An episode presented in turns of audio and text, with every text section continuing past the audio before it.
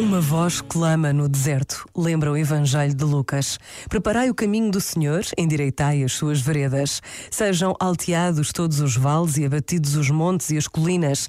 Endireitem-se os caminhos tortuosos e aplanem-se as veredas escarpadas. Sobre esta passagem, Herme escreveu: A voz descreve uma paisagem áspera e difícil que tem os traços duros e violentos da história. Os montes intransponíveis são os muros que cortam em dois as cidades, casas e oliveiras. As veredas escarpadas são as trincheiras escavadas para se esconder do alvo, para melhor matar, para se isolar por medo. É também a nossa geografia interior, um mapa de feridas nunca curadas, de abandonos sofridos ou infligidos. O profeta, todavia, vê mais além, vê caminhos que correm direitos, montes abatidos e veredas aplanadas. Para a viagem nunca terminada do homem para o homem, do homem para o seu coração e, sobretudo, de Deus para o homem.